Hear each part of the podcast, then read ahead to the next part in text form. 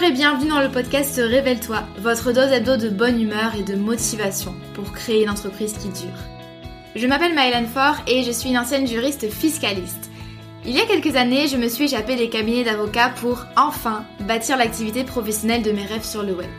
Un grand saut dans le vide, j'avoue, mais je n'ai jamais regardé en arrière.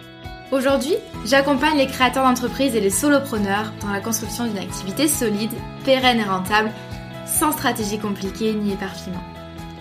Grâce à mon profil atypique, mi-droit, mi-marketing et mon programme signature la Micropreneur Academy, j'offre à mes clients un soutien à 360 degrés dans leur aventure entrepreneuriale.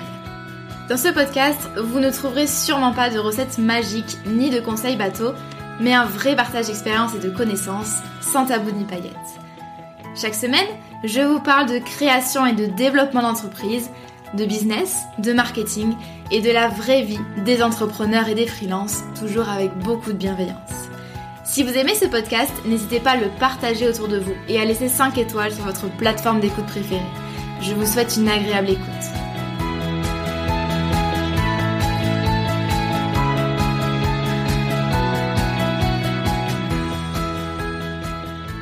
Bonjour et bienvenue dans ce nouvel épisode du podcast Révèle-toi. Je suis ravie de vous retrouver aujourd'hui pour un format interview. J'avais très envie d'inviter quelqu'un sur le podcast pour nous parler de la stratégie de la niche.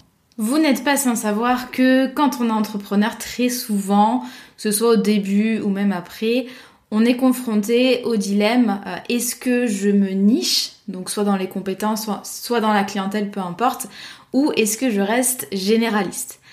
Qu'on se le dise tout de suite, vous savez mon point de vue là-dessus et de manière générale sur toutes les stratégies business, il n'existe pas une stratégie meilleure qu'une autre.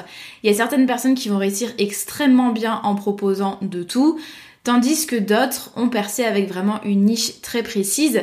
Et du coup, euh, c'est le cas d'Elise, donc du business formation travel planner, tout simplement, qui est l'exemple parfait du business niché. Donc elle, dans son activité, elle accompagne les futurs travel planners et les travel planners débutants dans le développement de leur business. Donc c'est un petit peu comme je fais avec la Micropreneur Academy, mais elle s'adresse exclusivement aux travel planners. Et donc du coup, bah, tout son business tourne donc depuis maintenant 3 ans autour d'une cible bien précise. Elise, elle vit aujourd'hui très bien de son activité, elle a fait une très belle année 2022 euh, parce que elle a su trouver vraiment la correspondance parfaite entre ses compétences et un besoin présent sur le marché. Et donc du coup, j'ai eu envie de discuter avec elle de cette stratégie de positionnement et notamment euh, pourquoi elle a décidé de nicher son business, comment valider en amont le potentiel d'une niche, est-ce qu'il y a des inconvénients au fait d'être trop niché, et comment est-ce qu'on perçoit la concurrence quand on est presque tout seul sur son marché?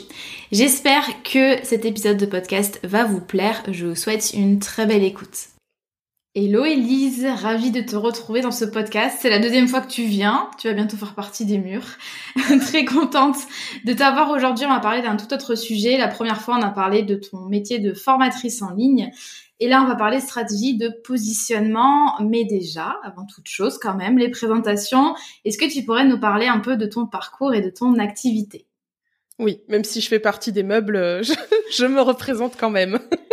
Euh, bah, merci de me réaccueillir. Je suis contente de revenir moi dans le podcast parce que j'écoute Révèle-toi, donc je suis contente euh, de venir. Mmh. Euh, alors l'instant fangirl. C'est ça, la, la groupie. je peux être là tous les mois si tu veux. alors, bah, qui je suis, qu'est-ce que j'ai fait, ma vie, mon œuvre, c'est ça? Exactement. Alors moi j'ai toujours fait du voyage. J'ai un BTS tourisme alors qui date un petit peu hein, parce que j'ai un peu plus de 30 ans. 55 ans pour être précise je suis née à l'ère des dinosaures. J'ai connu Denver, le dernier dinosaure. Euh, donc, euh, donc j'ai toujours fait du voyage et donc j'ai passé un BTS tourisme pour être agent de voyage, mais j'ai aussi fait de l'office de tourisme, de l'hôtellerie et j'ai travaillé dans des grands groupes du voyage pendant euh, une dizaine d'années. Et euh, j'en ai eu un peu marre d'être dans des grands groupes euh, parce que ça me convenait plus tout à fait de faire du voyage sur des brochures, de vendre souvent les mêmes choses, souvent des choses toutes faites. Il n'y avait pas beaucoup de créativité, pas beaucoup de latitude et ça me convenait plus. Et du coup, j'ai créé mon entreprise de travel planner. Alors, euh, six mois avant le Covid. Quelle belle idée. Euh, mais bon, timing, le sens du ah timing. Ah, vraiment, j'avais du, j'ai du nez. Vraiment, je pense qu'il faut m'écouter hein, pour les conseils business. je suis, les tendances et tout. Écoutez-moi, je, je, je suis là. Et puis, euh, ouais, en fait, j'ai réfléchi à comment je pouvais continuer mon métier. Ah oui, j'ai pas dit, mais j'ai fait un petit passage sans euh, voyage. J'ai fait autre chose parce que je pensais que j'étais plus faite pour le voyage. Euh, je pense qu'en fait, j'étais juste pas faite pour travailler dans des grands groupes. Et, euh, et moi, j'avais besoin de maîtriser les choses, de choisir, euh, voilà, de décider ce que j'allais faire parce qu'on me demandait de faire des choses qui me convenaient pas. Euh, petit problème d'autorité, peut-être, je ne sais pas. Et, et je me suis dit, bah, je vais créer ma boîte. j'ai toujours eu envie de le faire. C'est peut-être le moment. Donc je suis rentrée de voyage après trois semaines au Japon. Euh, c'était mon voyage de noces. Euh, je me suis dit bah je vais créer ma boîte. Je vais voir comment je peux faire euh, du voyage à ma façon. J'ai créé mon service de travel planner. Ça a plutôt bien marché puisque un mois après le lancement j'avais des clients. Et je discutais avec plein de travel planners parce que c'est un métier qui est très récent, qui est très peu connu. Et donc je discutais avec plein de gens sur Instagram. Est arrivé le Covid, donc ça a été un peu le. Alors dans le voyage et dans le monde entier, ça a été la catastrophe. Et euh, en fait, j'ai plein de gens qui m'ont dit, euh, bah, qui se questionnaient, qu'ils avaient envie de faire autre chose de leur quotidien, qu'ils avaient envie de travailler dans le voyage, mais qu'ils y connaissaient rien et euh, qui voulaient que je les aide. En fait, que je les forme. Euh, donc en fait, c'est comme ça que je suis arrivée à faire de la formation. Et ça fait deux ans maintenant, un peu plus de deux ans, que je fais que de la formation pour les travel planners. Donc j'accompagne tous ceux qui veulent se lancer dans le voyage, que ça soit une reconversion ou pas, euh, et qui veulent en faire une vraie activité parce que oui, euh, c'est mais euh, développer une entreprise dans le voyage, c'est autre chose. Donc voilà. Ok, donc en fait, ça s'est vraiment fait par hasard. Au début, c'était des personnes qui te suivaient sur Insta et qui avaient envie un peu, un peu de faire la même chose que toi, de travailler dans le même domaine, de se reconvertir. Ça c'est. Toi, tu t'es jamais dit, euh, je vais faire de la formation pour les travel planners. Jamais. En fait, euh, déjà le métier, il y avait très très peu de gens moi quand je me suis lancée qui faisaient ça. Euh, et moi, j'avais conscience que c'était un avantage d'avoir eu toute ma carrière dans le voyage, bah, parce que en termes de cœur de métier, je travaillais beaucoup plus vite euh, que certains travel planners. Euh, j'avais aussi beaucoup de connaissances parce que bah, j'ai fait ça pendant longtemps. J'ai vendu plein de produits différents, des produits classiques, des road trips, de la croisière, du séjour tout inclus. En fait, j'avais une vision de plein de métiers dans le voyage, de plein de façons de voyager. Et mais je m'étais jamais dit que j'allais former des gens parce que en fait, j'avais un peu cette idée de je ne suis pas formatrice en fait. J'ai pas de titre de formateur. Donc, je ne vais pas former des gens puisque former des gens, c'est un métier à part entière. Même si je le faisais dans les agences où j'étais, euh, c'est moi qui formais les nouveaux collaborateurs. Mais euh, je me suis jamais dit que j'allais en faire mon métier, encore moins mon entreprise, parce que euh, parce que parce que je pense que je me sentais pas légitime ou qu'il y avait ce truc de ouais, bah, j'ai pas de diplôme de formateur. Euh, ça doit être dur de former des gens. Comment je vraiment moi j'étais pas du tout partie pour ça. Et effectivement, c'est les gens qui à force de me solliciter là-dessus, je me suis dit, ben, il y a, y a peut-être, il y a un besoin. C'est le Covid aussi qui l'a fait naître, puisque beaucoup de gens euh, ont quitté leur boulot, se sont dit, ok, le quotidien, on va arrêter de faire des trucs qui, qui, qui nous cassent les pieds. Et je me suis dit, bah, je vais faire une vraie étude de besoin. C'est un truc vachement important quand on veut créer une formation ou une offre quand même. C'est vachement bien de le faire. Et euh, on avait du temps. C'était le Covid. Donc euh, j'ai pris plus de 40 personnes au téléphone faire des entretiens exploratoires pour savoir de quoi ils avaient besoin. Certains ils étaient déjà lancés et ils avaient des difficultés où ils avaient des doutes, et d'autres c'était vraiment des gens qui connaissaient rien au métier et qui partaient de zéro et qui voulaient apprendre en fait, et qui avaient en fait et c'est surtout qui avaient conscience que pour que ça fonctionne, il, y a des choses à apprendre, surtout ça. Ok, donc toi tu t'es pas juste basé sur des petits messages que tu as reçus, des petites demandes, tu as vraiment fait des entretiens et quand tu dis euh, entre quelques entretiens, tu en as fait effectivement 40, ce qui est énorme. Euh, souvent mes clients quand je leur dis d'en faire 10, ils sont là "Oh mon dieu, ça va être long, ça va être compliqué." Euh, mais vous avez en fait c'est bien d'avoir de premiers indices avec voilà des discussions avec vos prospects, mais c'est hyper important de valider valider tout ça avec vraiment des, de vrais entretiens, un vrai cadre, des questions bien construites, etc. Est-ce que toi, tu as du coup euh, des petits conseils à nous donner pour mener des entretiens qui soient vraiment efficaces? Comment est-ce que tu as procédé, toi? Euh, alors moi j'ai dû beaucoup et je pense que si on est prestataire de service et qu'on devient formateur, on vit un peu tout ça. Moi j'ai dû beaucoup me euh, repartir de zéro. C'est-à-dire que moi j'avais des connaissances, j'estimais que le vocabulaire que j'utilisais presque tout le monde le connaissait, Sauf que ça, c'est faux. Par exemple, c'est un truc sur lequel j'ai beaucoup travaillé de me dire, ok, euh, moi j'ai quand même 15 ans d'expérience, je peux pas attendre que les gens aient le même niveau d'expertise et c'est complètement normal. Et en fait, mon rôle, ça va être de leur donner du savoir pour combler tout ça. Euh, moi, ce que j'ai fait, c'est que je, en fait, je suis partie de questions très simples euh, du type qu'est-ce que vous pensez que c'est le métier de travel planner, par exemple Qu'est-ce que vous imaginez que vous allez faire? Euh, qu'est-ce qui vous fait peur? Alors euh, la plus grosse peur, c'était alors bien sûr pas trouver de clients. Bon ça c'est tout le monde, mais il y a aussi euh, il y avait une très grosse peur qui était et si je déçois? Et si je fais pas bien? Et si plein de plein de choses comme ça qui sont très liées au fait que bah on vend quelque chose que les gens vont expérimenter plus tard et peut-être qu'il va y avoir effectivement un souci. Après, il y a des choses qu'on ne maîtrise pas, du type un retard aérien. Hein, on peut pas venir chercher le pilote et le faire partir, ce n'est pas possible. Mais euh, en fait, j'ai compris qu'il y avait beaucoup de peurs qui étaient liées au fait que ça, il manquait de compétences. Parce que notamment euh, la peur de et si je déçois le client, bah si tu sais faire un appel découverte, tu peux pas décevoir le client, ou alors il t'a menti, hein, il t'a pas tout dit. Mais si tu sais écouter les gens, euh, bah il y a, y a, pas de raison que tu te trompes. Euh, moi, c'est ça. Je suis partie vraiment de questions très simples de ce que les gens imaginaient et aussi de qu'est-ce qu'ils avaient comme compétences parce qu'il y a des gens qui ont des compétences euh, annexes. Des, je pense, moi, j'ai beaucoup de gens qui sont par exemple en reconversion qui viennent du médical. Il y a ce côté de l'écoute, de vouloir aider les gens. C'est quelque chose dans le savoir-être que ça, moi, je ne peux pas apprendre, mais qui est très utile quand on veut devenir travel planner ou quand on veut faire, je pense, de la prestation de service au sens large et travailler avec des clients. Donc, moi, je, moi, je dirais poser des questions simples, enlever le jargon technique. Euh, c'est super, on se sent hyper, euh, c'est très valorisant de se dire on connaît plein de choses et tout, mais en fait les gens comprennent pas ce qu'on dit, donc ça sert à rien. Et euh, et oui, surtout ne vous basez pas sur quatre messages sur Instagram ou deux commentaires du style j'aimerais bien faire ça. en fait, derrière j'aimerais bien faire ça, il y a aussi beaucoup de gens qui se rendent pas compte que c'est un vrai métier. Moi, je, je fais aussi cette formation pour ça, pour dire aux gens que le voyage, même si c'est cool, on aime tous voyager, euh, ça demande des compétences. Si on veut en faire une activité, ça demande des compétences. C'est pas euh, c'est pas si simple de proposer de la prestation de travel planner quoi. Ouais, je pense que c'est un métier qui fait rêver beaucoup de gens euh, qui adorent planifier leur propre voyage, mais effectivement, c'est un vrai métier. Et on a besoin de la formation d'Élise pour se lancer. Effectivement. Euh, je trouve ça intéressant quand tu dis il faut se mettre à la place du client. Toi, tu avais euh, pas mal d'expérience, beaucoup d'expérience dans le domaine du voyage, mais ton client idéal n'a pas forcément, euh, n'a pas tout court, ses compétences, ses connaissances. Moi, c'était pareil. Alors, c'est bien de se baser sur son mois d'avant pour son client idéal. Bien sûr, ça nous aide.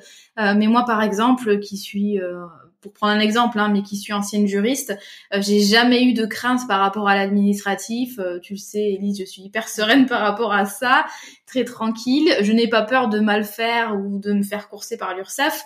Mais mon client idéal, par contre, si, là c'est l'opposé. Et donc du coup, j'ai dû vraiment me mettre à la place euh, de ce client idéal dans les interviews, d'aller creuser sur ça, parce qu'il y a des choses qui me paraissaient faciles ou simples ou coulées de source, et en fait qu'il n'était pas du tout. Donc effectivement, euh, ça c'est important. Euh, comment du coup tu as trouvé ces personnes-là pour faire ces 40 euh, interviews? C'est beaucoup. C'est que sur Insta ou? C'est que sur Insta. Alors, faut... c'est surtout qu'en fait, moi, j'ai un profil très différent des autres travel planners, euh, sans euh, vantardise aucune, mais je suis une des rares personnes qui a un parcours dans le voyage en fait long. J'ai un BTS, j'ai travaillé dans plusieurs domaines différents, dans deux grands groupes du voyage. Euh, donc en fait, euh, sur Instagram, j'étais un peu euh, la grande sœur entre guillemets. Tu vois, c'est celle qui a vécu peut-être toutes les catastrophes possibles et imaginables dans le voyage. Donc j'avais beaucoup de gens en fait qui venaient me parler pour des conseils. et moi, j'ai toujours été très transparente là-dessus. Si les gens viennent avec de bonnes intentions pour discuter, il n'y a pas de souci. Après, effectivement, il y a des choses où on révèle pas ses stratégies business sur Instagram. Enfin, et puis encore que on pourrait, parce que de toute façon, ça colle pas forcément aux gens. Mais c'est vraiment ouais, des gens qui sont venus sur Instagram. Je pense que bah, le Covid a fait qu'on avait beaucoup de temps et qu'on était beaucoup sur les réseaux. Et en fait, euh, moi, j'avais juste un compte de travel planner et les gens, euh, de voir mon parcours, je pense que ça les a rassurés aussi. Euh, parce que euh, c'est ce que je disais, enfin j'ai été agent de voyage, mais j'ai aussi été réceptionniste dans un hôtel. J'ai fait de l'office de tourisme pendant plusieurs saisons, été comme hiver. donc en fait j'ai fait plein de métiers différents. J'ai aussi été référente pour le tour opérateur Jet Tour. Bon, qui n'existe plus sous la forme où moi je l'ai connu. Mais dans ma région, en fait, j'ai aidé à créer les, à monter les voyages sur mesure sur l'Asie et les États-Unis. Euh, donc en fait, j'ai fait plein plein de choses et je pense que c'est aussi pour ça que les gens venaient vers moi parce que euh, bah parce que j'avais beaucoup d'expérience et qu'ils se disaient bon bah même en cas de galère ou de trucs improbables, elle aura peut-être une réponse. c'est peut-être un dictionnaire, c'est peut-être tout. Donc, euh, mais des fois, je, des fois, il y a des choses que je ne sais pas. Mais les gens venaient vraiment. Moi, les gens sont venus, ouais, sur Instagram. Ok, super intéressant de voir comment tu as fait. Et euh, est-ce que tu as suivi un process particulier pour les entretiens? Est-ce que tu as pris des notes? Est-ce que tu as pris en vidéo? Comment est-ce que tu as collecté et analysé les infos? Euh, alors j'ai fait euh, de plusieurs façons différentes, ça dépendait un peu des gens, mais globalement, il y en a qui m'ont demandé d'envoyer les questions en avance et je le faisais pas parce que je voulais qu'ils aient euh, vraiment la fraîcheur de la réponse, euh, savoir exactement euh, qu'est-ce qu'ils allaient dire ou en fait, je voulais pas qu'ils préparent les réponses parce que c'est je trouvais que c'était pas l'idée de l'entretien en fait. Je voulais que ça soit voilà, question réponse du tac au tac. moi j'ai pris beaucoup de notes, moi je suis quelqu'un qui écrit beaucoup beaucoup beaucoup. j'ai une CRM du feu de dieu, j'écris énormément.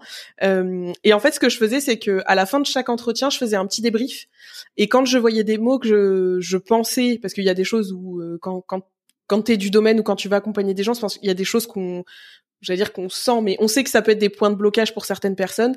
En fait, je surlignais tout de suite les mots les plus importants qui ressortaient, ou quand la personne m'a posé, euh, je leur laissais toujours à la fin un petit temps de questions, questions sur le métier, questions, enfin commentaires libres, etc.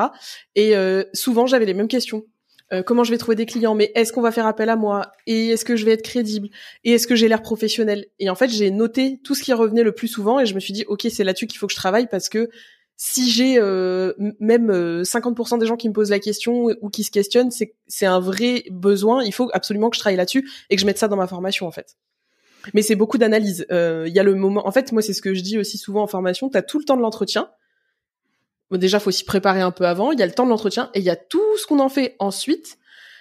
Où ça, c'est euh, c'est comme éplucher les questionnaires d'avis clients. Euh, c'est c'est pas trois minutes quoi. Enfin, surtout quand on a des clients qui sont euh, ou des moi là, c'était pas encore des clients, des prospects qui sont prolifiques et qui ont senti peut-être que le produit allait les intéresser. Moi, j'avais des gens qui me parlaient, mais je ressortais des trucs, j'étais là, mais j'ai tellement d'infos, ils vont me faire le programme, j'aurais, j'aurais plus rien à faire, j'ai juste à agencer les trucs. J'avais des idées de ce que je voulais mettre, euh, après, euh, moi au début, euh, tu le sais, il y a des choses sur lesquelles je voulais pas faire de module parce que je me sentais pas légitime pour des. Alors, je pense que peut-être on passe tous par là, mais en me disant, je peux pas parler business parce que bah qui je suis pour donner des expliquer des stratégies business.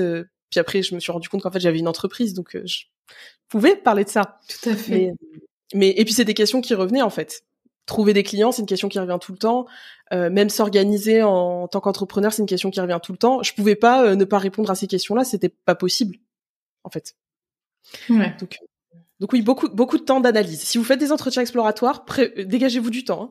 Hein. Ouais, ça c'est hyper important parce que on, on pense bien sûr à l'entretien en lui-même, mais effectivement, le plus important, c'est quand même, c'est pour ça que je t'ai posé cette question, c'est quand même d'analyser et d'en tirer quelque chose. Et je pense qu'avec 40 entretiens, t'as dû avoir une mine d'infos euh, assez incroyable. Est-ce que est-ce que t'en fais toujours à l'heure actuelle des entretiens régulièrement? En fait, je, alors je fais plus d'entretiens euh, exploratoires avec les clients, mais je fais beaucoup de suivi de mes apprenants. Enfin, quoique, non, en plus, euh, c'est pas tout à fait vrai. Je fais des entretiens découvertes. Donc, en fait, euh, ouais, je viens de réaliser. Hein. elle me pose des questions pièges, elle, c'est les réponses. je te regarde avec un euh, petit sourire comme ça. Oui. Genre, est-ce qu'elle va se rendre compte? Oui, en fait, je fais des entretiens découvertes parce qu'en fait, le métier de trail planner, il y a très peu de retour d'expérience, il y a très peu de partage d'expérience sur le métier parce que c'est un métier qui est très récent, donc on n'a pas énormément de recul non plus. Et, euh, et, en fait, moi, je propose des appels découvertes à tous les gens qui se questionnent, sans forcément euh, penser à acheter la formation, mais qui se questionnent sur euh, le tourisme, sur une potentielle reconversion. donc, je fais des, ouais, j'ai des appels découvertes cette année. je le disais tout à l'heure en off, j'en ai fait 118. Donc oui, je, mais ça me permet de rester au contact, euh, au contact du terrain, des gens, de leurs préoccupations. Et après, avec mes apprenants, je fais aussi euh, beaucoup de suivi. J'ai des questionnaires euh, d'avis. j'ai la chance d'avoir des gens qui répondent à toutes les questions et de façon très détaillée. Donc j'ai beaucoup, beaucoup de en milieu de parcours, en fin de parcours, euh, et même par rapport aux attentes par rapport à la formation, je garde toujours ce ouais cet œil sur euh, qu'est-ce qui se passe, de quoi ont besoin les gens, euh, sur quoi ils se questionnent, qu'est-ce que je pourrais améliorer ou enlever ou ajouter dans la formation ou dans les contenus que je crée, parce qu'il y a aussi beaucoup de gens qui ne sont pas forcément clients mais qui se questionnent. Ouais, ça c'est ce que je dis à mes clients, c'est que bien sûr au début il y a les entretiens clients idéal comme je leur apprends à faire et comme tu as fait, mais il y a aussi c'est en continu l'étude du client idéal, c'est vraiment en continu, c'est dans les échanges euh, par email, en appel découverte, lors du suivi client. Moi, c'est pareil. Je dis souvent à mes clients, euh, c'est pas pour vous faire peur, mais je vous analyse en continu. Donc, bien sûr, je réponds à vos questions, mais moi, dans un coin de ma tête, je me dis, ah ben là, il y a un sujet qui revient souvent. Ou là, tiens, je pensais que c'était clair et en fait, c'est une problématique qui se pose.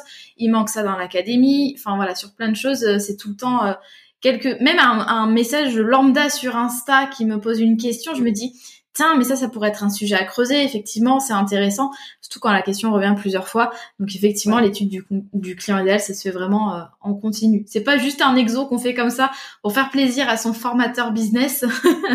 c'est c'est tellement important. C'est ça.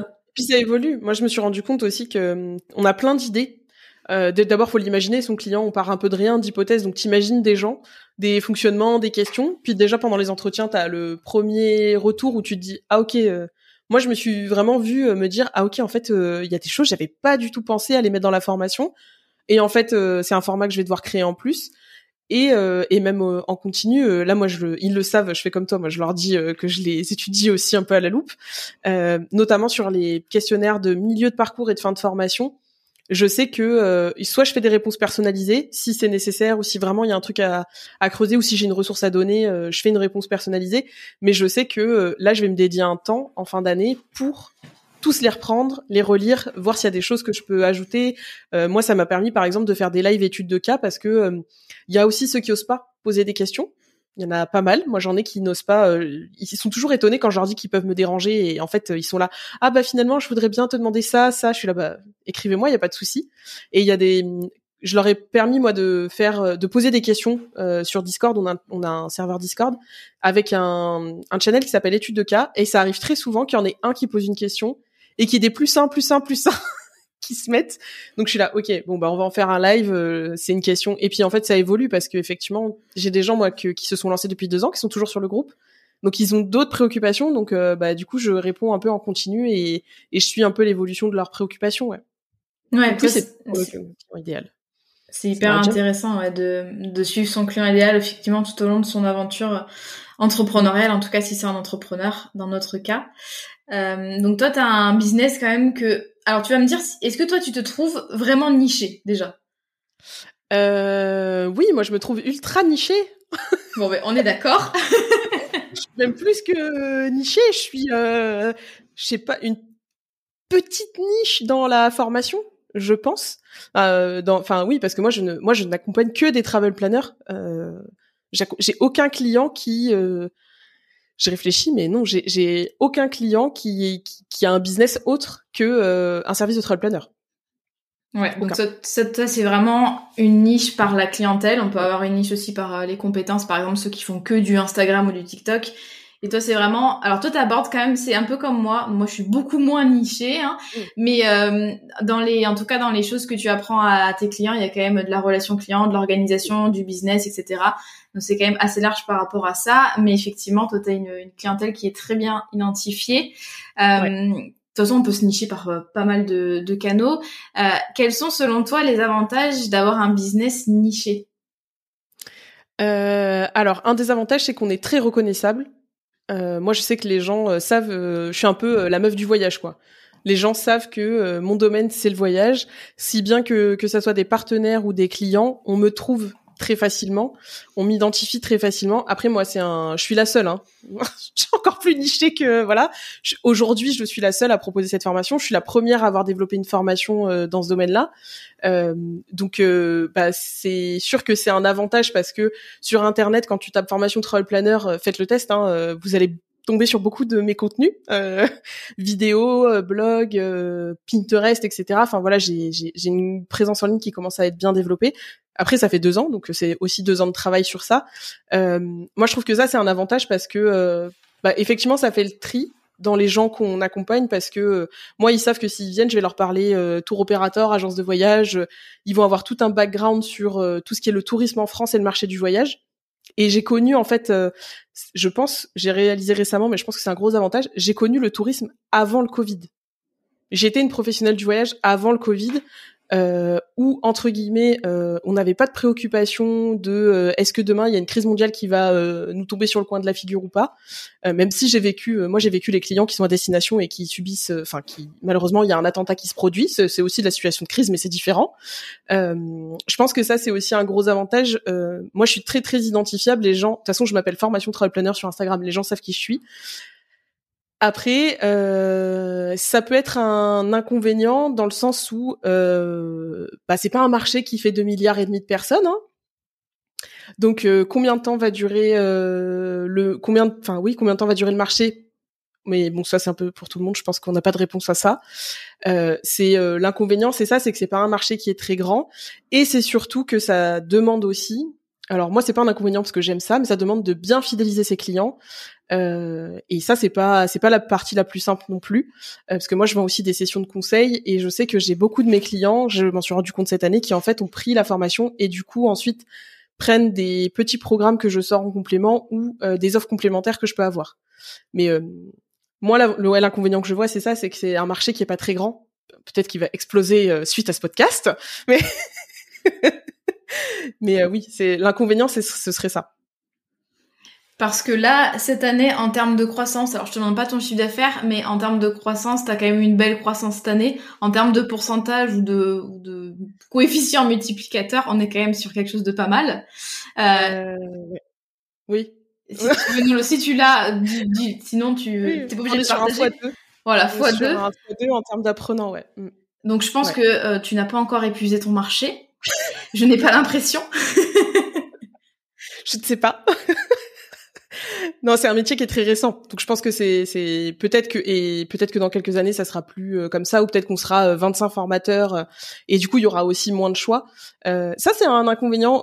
beaucoup de gens ont pas cette impression, mais être tout seul c'est pas toujours évident pour plein de raisons. C'est-à-dire que les gens n'ont pas de point de comparaison à part des formations très traditionnelles du type BTS qui durent deux ans, qui sont des formations qui te préparent pas du tout à l'entrepreneuriat, mais plutôt au salariat.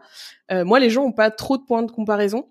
Et surtout, être tout seul, c'est aussi s'exposer à la copie, au plagiat, à la reprise de contenu. Et ça, euh, moi, je pense que je vivais un peu chez les bisounours il y a encore pas si longtemps, où je me disais, bon, euh, les gens se permettent pas de faire ça. si.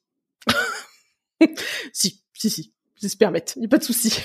Oui, est-ce que ça c'est est-ce que tu vois des concurrents arriver sur ton marché? Pour l'instant, est-ce que tu es la seule du coup à proposer ce type de formation? Aujourd'hui, il y a toujours que ma formation. Euh, maintenant, oui, oui, je vois des gens arriver. Euh, alors c'est assez facile. Euh, moi, je suis quelqu'un de très transparent, comme ça, je, je vais pouvoir le dire ouvertement. c'est très facile de voir les gens parce que, notamment via, via les statistiques de sites internet, quand les gens ne sont pas en France et qu'on sait que ce sont des expatriés ou des digital nomades et qu'on voit certains pics de connexion sur certaines pages du site, voilà, on n'est pas dupe. moi, je sais très bien qu'il y a des gens, euh, bah, mes pages de vente leur servent beaucoup et mes pages produits leur servent beaucoup à développer euh, les leurs, je pense. Euh, après, ça fait jamais, je pense que ça fait jamais plaisir de voir ça. moi, ce qui me dérange le plus, c'est que, en fait, c'est moi, j'ai créé un truc de toute pièce et j'ai essayé d'imaginer le meilleur parcours, la formation la plus complète. Mais l'idée, moi, mon idée de base, c'était pas, même si j'ai doublé mes apprenants cette année, l'idée de base, c'était pas de doubler mes apprenants, c'est vraiment de les accompagner et de transmettre. Euh, moi, ce que je veux, c'est que les gens comprennent que c'est un vrai domaine d'activité, que c'est pas juste euh, j'aime voyager. C'est beaucoup plus que ça d'être travel planner. Et en fait, moi, je l'ai fait avec cette vision-là, et je pense que les gens qui arrivent derrière, ce sont aussi des gens qui se disent que c'est facile et que entre guillemets de voir ma réussite, ils se disent bah après tout, euh, pourquoi il y aurait pas une, deuxième place à côté, quoi? Ouais, donc ça te chiffonne un peu, mais en même temps, tu as suffisamment confiance aussi en, ton, en toi, en ton parcours, euh, je pense que que tu sois niché ou pas, dans tous les cas, euh, tu auras forcément des concurrents qui te qui te courent aux fesses et qui euh, dupliquent toutes tes idées dès que tu en sors une. Moi, je sais ce que c'est aussi. C'est très désagréable. en même temps, ça veut aussi dire que c'est inspirant et que tu fais du bon boulot. Donc, ouais. Et puis moi j'ai la chance d'avoir une communauté. Je m'en suis rendu compte euh, là récemment parce que euh, après il y a alors il y a des gens plus ou moins intelligents dans la copie, je pense. Euh, et en fait moi j'ai je n'ai pas spécialement vu que euh, quelqu'un allait arriver sur mon marché. C'est qu'en fait tous mes apprenants et quasiment tous les travel planners m'en ont parlé et pas forcément en bien. Et en fait du coup j'étais là bah je, je, je sais pas de quoi on me parle parce que moi j'ai pas été sollicité donc ce qui est assez logique. en soi, c'est plutôt logique. Mais moi, j'ai découvert que j'avais une communauté en fait qui euh, euh, était reconnaissante en fait du travail que je fais, mais au sens large, c'est-à-dire que là, tu vas être là aujourd'hui, par exemple, ça permet aussi de faire connaître le métier de travel planner, donc ça fait aussi rayonner une communauté, euh, un métier qui est récent. Et en fait, il y a beaucoup de choses que je fais comme ça pour faire parler du métier. Et il y a plein de gens qui ne sont même pas mes clients, qui en fait en sont très reconnaissants. Ou du moins, de quand je dis que je suis disponible, c'est vrai, les gens peuvent m'écrire, on discute euh, quand ils ont un coup de mou en message privé, ça arrive sur Insta. Euh, en fait, je me suis rendu compte que du coup, j'avais vraiment une communauté très très fidèle et très engagée. Et, et qui en fait, limite, c'était eux qui acceptaient moins comme copie que moi. et ça, c'est ça, c'est assez, euh, Ça, j'avoue que je m'y attendais pas. Ouais, c'est fou. Ça fait peut-être partie des avantages de la niche que tu n'avais pas identifié au départ, c'est que tu arrives à créer un petit écosystème vraiment recentré autour de ton business, ton activité. Et ça, c'est super. Euh, c'est vrai que moi, au niveau des, de la formation business, par contre, bah, on est dans un grand océan rouge, comme on dit euh, en marketing, qu'on est beaucoup, beaucoup, et qu'il y a moins cet aspect de euh, vraiment petite communauté très fidèle et et voilà, même si je suis ravie de la communauté que j'ai à l'heure actuelle. du coup, on a parlé des différents avantages et inconvénients au fait d'être niché. Il y a quelque chose aussi dont on parle pas mal quand on a une niche, en tout cas quand on essaye de choisir entre bah, est-ce que je reste euh, généraliste ou est-ce que je me niche, euh, souvent les, les, personnes, notamment mes clients, me disent qu'ils ont peur euh, de se lasser en fait, à faire toujours la même chose entre guillemets. Est-ce que toi parfois tu as un peu en fait envie d'élargir ta cible ou ton domaine d'activité, voire de faire d'autres choses qui n'ont pas pas vraiment rapport? Euh, pas spéci non. Alors j'ai pas spécialement cette euh, cette envie et cette besoin. Euh, alors moi le voyage c'est un domaine qui me passionne et en fait qui évolue. Euh, alors le les pratiques sont des dinosaures n'évoluent pas beaucoup, mais euh, le voyage en lui-même, les façons de voyager, les destinations, beaucoup de choses évoluent beaucoup.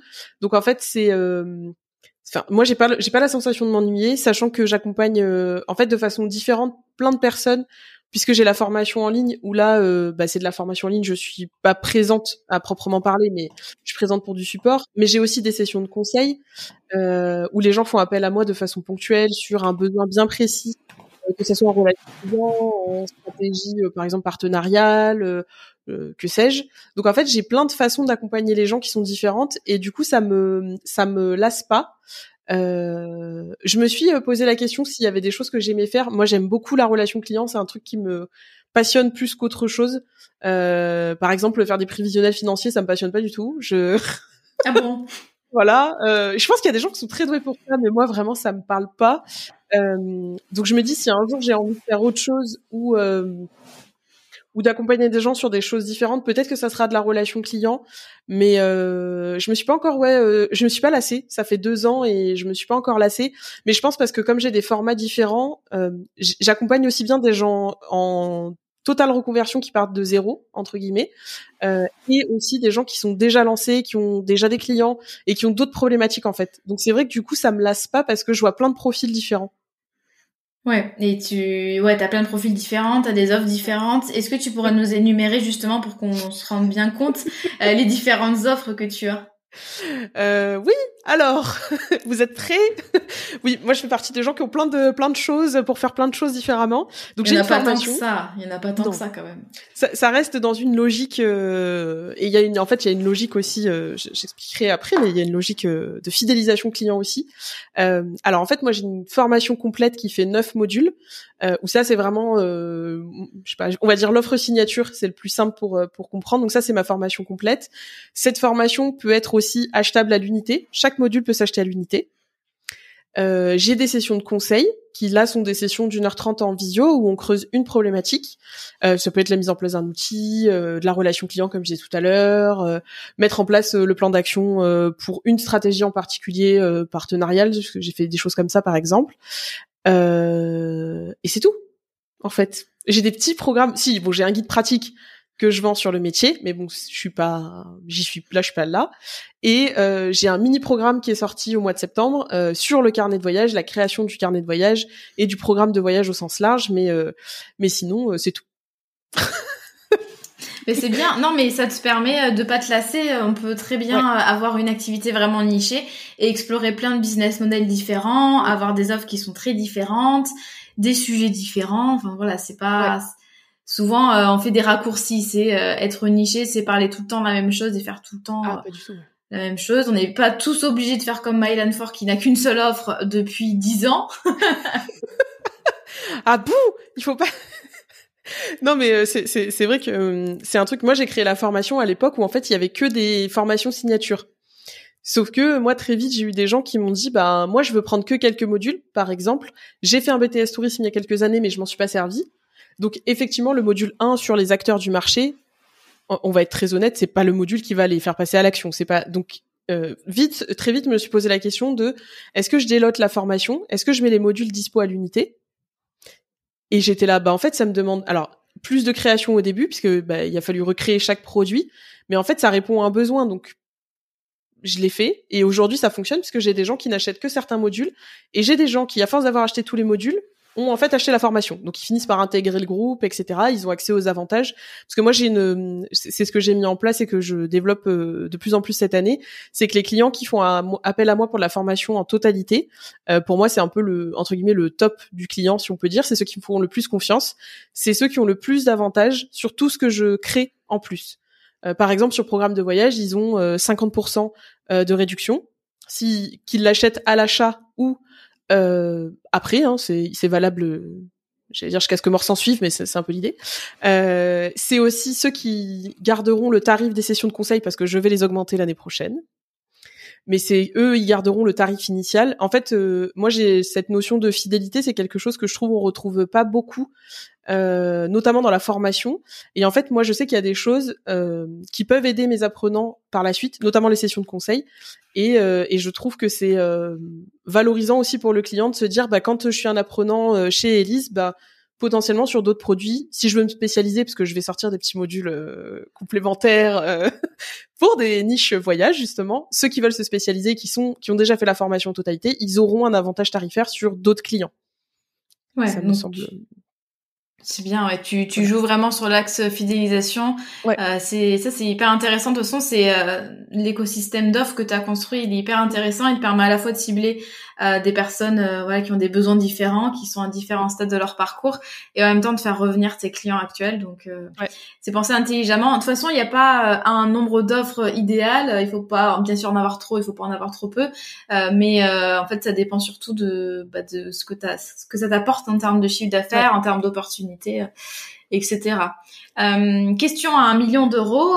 Est-ce que tu penses que tu aurais autant réussi en étant resté euh, généraliste Donc en ayant par exemple un business euh, autour de la formation business, la formation création d'entreprise euh, Je pense pas. Et je pense que j'aurais jamais lancé de formation. Euh...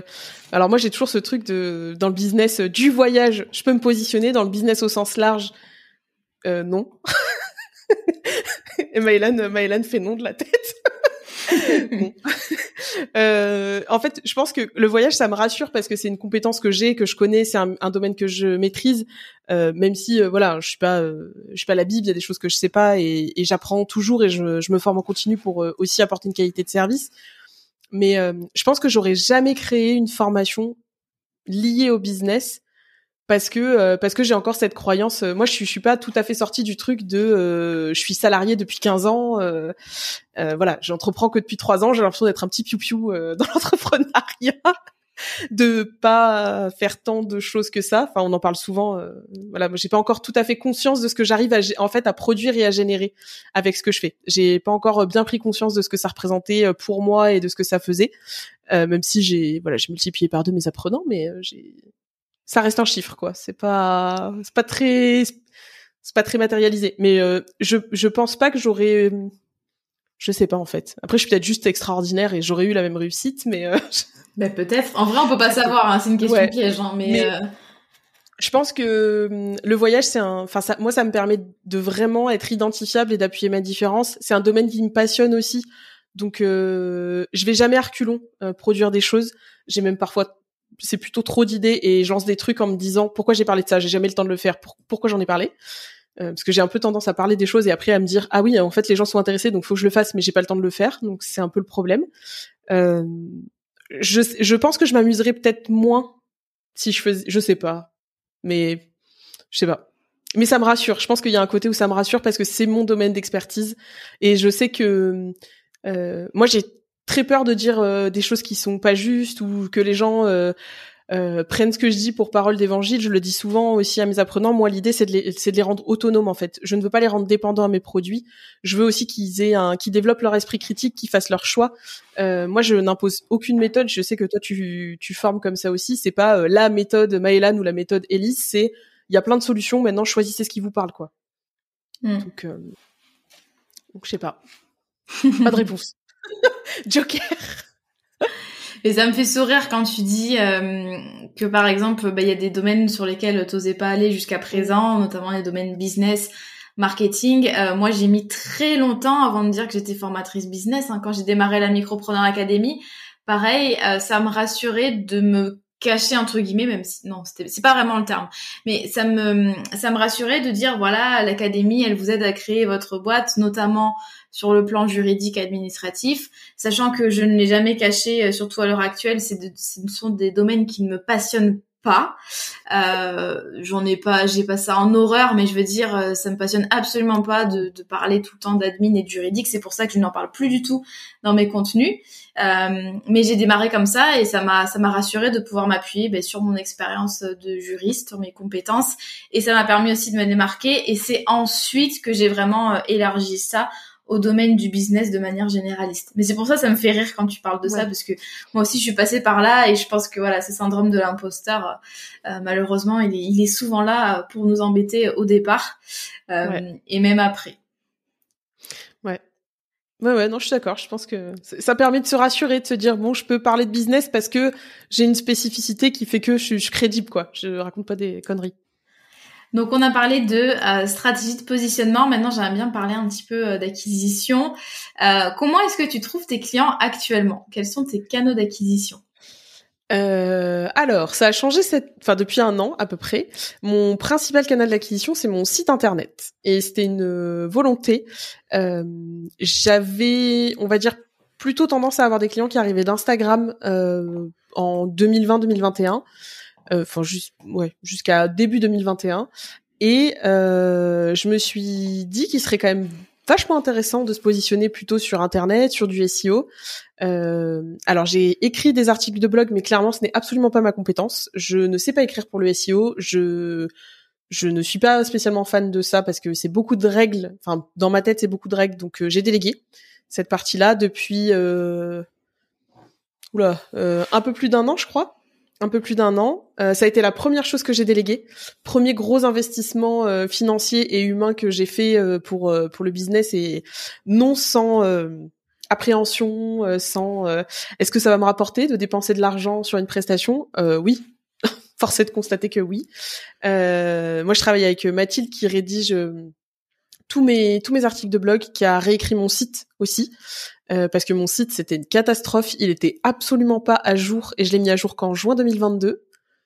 Voilà, ça fait deux ans que je fais de la formation et mon site euh, avait toujours des prestations de travel planner, chose que je ne fais plus parce que je n'ai pas le temps, hein, on peut pas tout faire dans la vie. Euh, du coup, je aujourd'hui mon principal canal c'est Internet, sachant que j'ai bah, aussi une stratégie Pinterest euh, ça c'est Ambre, mon assistante, qui gère ça. Euh, et euh, j'ai aussi, bah, j'ai une chaîne YouTube où là, alors par contre, c'est pas du tout du contenu de formation, c'est vraiment que des vlogs, mais ça permet le référencement. Mais aujourd'hui, les gens arrivent sur mon site internet, soit un article de blog, soit directement la page, la page de la formation, mais c'est via mon site internet. Ouais, ça c'est un des atouts, je pense aussi de du fait d'avoir un business niché, c'est que au niveau du SEO, de la stratégie de mots-clés, ben, du coup, tu vas beaucoup plus euh, réussir à te positionner sur des mots-clés de niche. Et effectivement, je vous invite, euh, vous qui nous écoutez, à taper euh, formation travel planner sur Google. Vous allez voir que Elise est très bien placée et du coup, ça m'étonne pas du tout quand tu dis que c'est hyper efficace. Instagram, ça te rapporte quand même pas mal de clients ou c'est vraiment que, enfin, principalement le SEO euh, c'est principalement le SEO. Moi, à chaque appel découverte, je demande comment les gens m'ont connu, quel est le premier point de contact. Et en fait, aujourd'hui, c'est 100% site internet. Alors, il y a des gens qui ensuite viennent sur Instagram et après ça prennent un appel. Parce que Instagram, euh, moi maintenant, je, je le vois comme un, c'est une étape en fait dans mieux me connaître parce que le site internet c'est plat. Euh, je suis pas là, euh, je parle pas en direct aux gens, donc euh, c'est vraiment le côté plutôt expert. Quand ils arrivent sur Instagram, je fais des stories euh, tous les jours quasiment, donc ils arrivent à voir qui je suis en tant que personne. c'est pour moi c'est un peu des choses qui sont complémentaires en soi, puisque ben j'écris enfin les articles de blog qui sont écrits. Alors les articles viennent de mes newsletters. En fait, c'est un contenu qui est recyclé et qui est retravaillé parce que mes newsletters sont écrites comme je parle. Donc euh, Bathilde travaille beaucoup sur mes articles. Mais euh, non, non, euh, vraiment là, la majorité des gens euh, arrivent de mon site internet ou alors, et ça c'est un petit peu plus rare mais ça arrive, c'est des gens qui ont pris contact avec des travel planners qui leur ont demandé ce qu'ils avaient fait, est-ce qu'ils s'étaient formés, etc. Et si c'est des apprenants, ils renvoient vers moi. Mais même des gens qui ne se sont pas formés chez moi, quand ils ont des personnes qui sont intéressées par le métier, ils savent que moi je propose des appels découvertes, ils les incitent à prendre contact avec moi parce que euh, ils n'ont pas forcément le temps de le faire ou pas envie et je les comprends. Hein, leur métier c'est pas de former des gens, c'est d'organiser des voyages. Donc moi, euh, je, je ça m'arrive d'avoir des gens qui arrivent sur recommandation, mais majoritairement c'est euh, c'est le SEO, c'est mon site internet. Ok, c'est intéressant ça de demander à chaque fois en appel découverte d'où vient la personne. Euh, ça, c'est ce que je conseille aussi à mes clients, c'est de s'appuyer sur des données, de regarder les statistiques, euh, et notamment effectivement euh, en demandant aux prospects directement, ça peut vous donner pas mal d'indications sur l'efficacité en fait de vos de vos stratégies d'acquisition. Bon ben trop bien, on a parlé de plein de choses. Euh, J'aimerais finir avec une, une question euh, généraliste, on va dire. Euh, donc toi qui es formatrice euh, en ligne comme moi, est-ce que tu aurais euh, trois conseils à donner aux personnes qui veulent lancer leur entreprise de formation en ligne, pas forcément dans ton domaine, mais de manière voilà de manière globale. bah on a commencé par ça, connaître vos clients euh, même si, euh, alors que ça soit euh, comme moi de la formation tourisme ou business ou Instagram ou peu importe, c'est pas parce que certaines personnes ont des clients que ça veut dire que le marché est pas saturé ou qu'il y a une place encore à prendre. Alors tout le monde vous dirait il y a de la place pour tout le monde. oui, mais à un moment, faut aussi avoir conscience que s'il y a 10 000 formations qui ressemble à la vôtre, ça va être quand même compliqué de se différencier aussi. Euh, je pense que ça part du client en fait. Euh, bien sûr, euh, des gens qui lancent des entreprises, je, je sais pas, il y a quoi, 900 000 micro-entreprises qui se créent tous les ans ou un truc comme ça. Enfin, c'est c'est énorme, le chiffre est énorme. Euh, maintenant, euh, je, pense que c'est vraiment connaître le client et pas juste ouais échanger trois messages sur Insta ou aller regarder ce que font deux trois concurrents. c'est vraiment prendre le temps de discuter avec les gens, de comprendre de quoi ils ont besoin, comment vous pouvez y répondre et pas et pas juste bon bah ok j'ai un compte Instagram avec 10 000 abonnés bah je vais faire une formation Instagram. Euh, former c'est aussi prendre conscience que en fait transmettre c'est un vrai métier. Et c'est et c'est dur enfin c'est oui c'est c'est un vrai métier euh, savoir généraliser son son enfin ses connaissances pour les transmettre à quelqu'un euh, savoir mettre les gens en action les suivre. Moi je me rends compte que ce qui prend du temps à la à la suite maintenant de la formation c'est pas le, la création de contenu c'est suivre les gens, c'est leur faire des retours individuels, c'est imaginer des cahiers d'exercices euh, complémentaires, c'est leur créer des lives par exemple mensuellement. Euh, c'est pas euh, une fois que le contenu est créé, si le contenu est bon, on le remet pas à jour tous les six mois. C'est vraiment tout ce qu'il y a après, tout le suivi qui est long. Donc je dirais ouais, bien connaître le client, prenez des appels, enfin parlez à des gens, vraiment allez parler à des gens. Vous arrêtez pas à deux messages Instagram, c'est pas assez. Allez parler à des gens, les gens mordent pas a priori. surtout si vous venez en leur disant exactement de quoi vous avez besoin et que vous êtes en train de faire une étude de marché, c'est ok sur Instagram, tout le monde le fait, donc euh, voilà, faites-le, hein, les gens mordent pas. Donc euh, ouais, bien connaître son client, avoir conscience que former, c'est pas euh, créer quatre vidéos. ça demande déjà, alors première chose, ça demande du matériel, hein, vraiment. c'est un investissement. Enfin, bon là vous le voyez pas, mais moi j'ai un micro, j'ai une webcam, j'ai un casque, j'ai un outil pour monter les vidéos. moi je suis, alors je fais partie des gens qui sont pas perfectionnistes, donc je, pour moi, c'est une grosse attention sur la création de contenu pour que tout soit joli, soit harmonisé. Pour, moi, ça c'est beaucoup de travail quand je crée les formations. Euh, donc ça, vraiment, c'est euh, former, c'est un métier à part entière. Savoir transmettre, euh, moi, c'est quelque chose que je pense on n'est pas on n'est pas tous pédagogues. Il y a un y a un livre qui s'appelle euh, Tous pédagogues et qui justement en parle. Pas tout le monde est capable de transmettre. C'est pas le c'est pas une compétence qu'on a forcément tous. Donc ça, c'est aussi savoir est-ce que vous vous avez cette compétence et euh, se rendre compte que c'est vraiment c'est beaucoup beaucoup de boulot. Hein.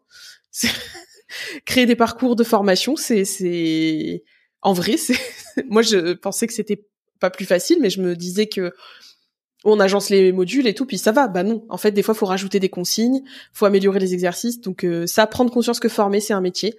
Euh, ça demande des compétences.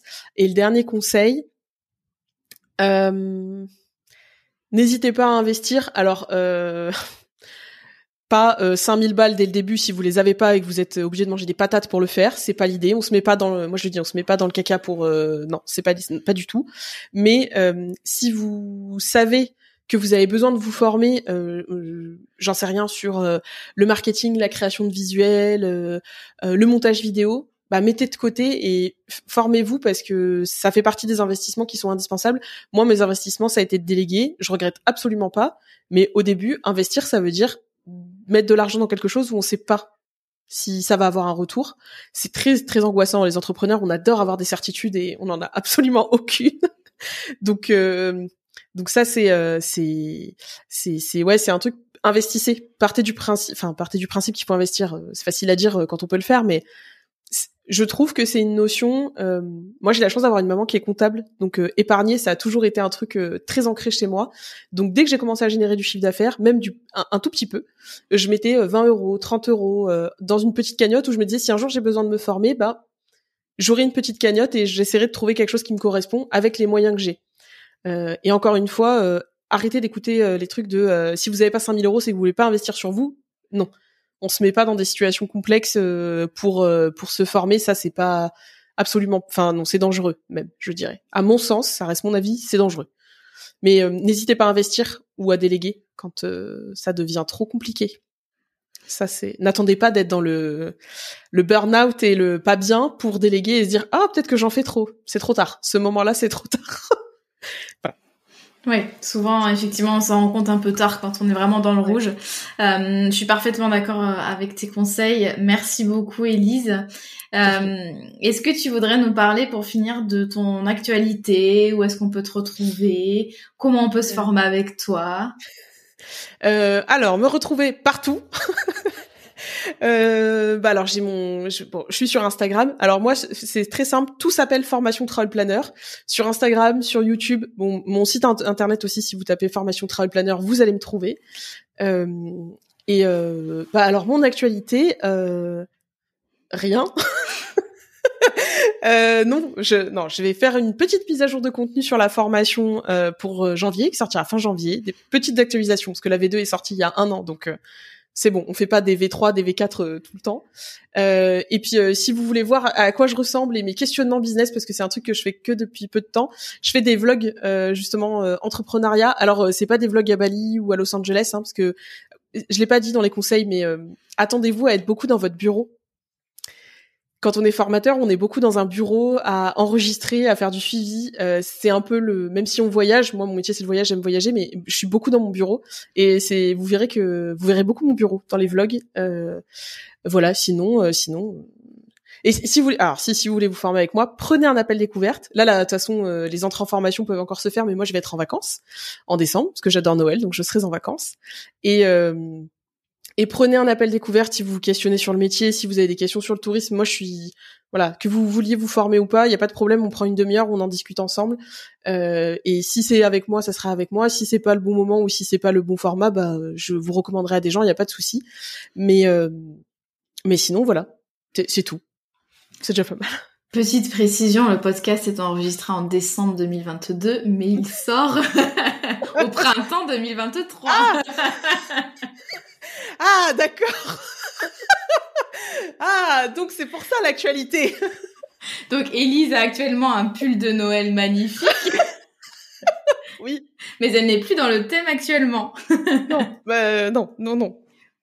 Donc, euh, donc, donc, donc en, en, au printemps, bah, les gens euh, n'auront pas la, la faux avant, mais au printemps, je, je remets à jour mon module euh, sur la CRM, la CRM client.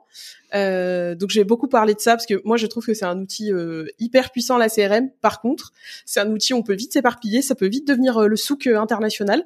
Donc j'ai créé moi un module spécifique sur la CRM et le parcours client et il y a ça donc V2 qui va sortir là au printemps. Donc on aura l'occasion d'en reparler, mais si ça vous intéresse, j'ai voilà un petit module sur la CRM et c'est pas dédié qu'au travel planner du coup.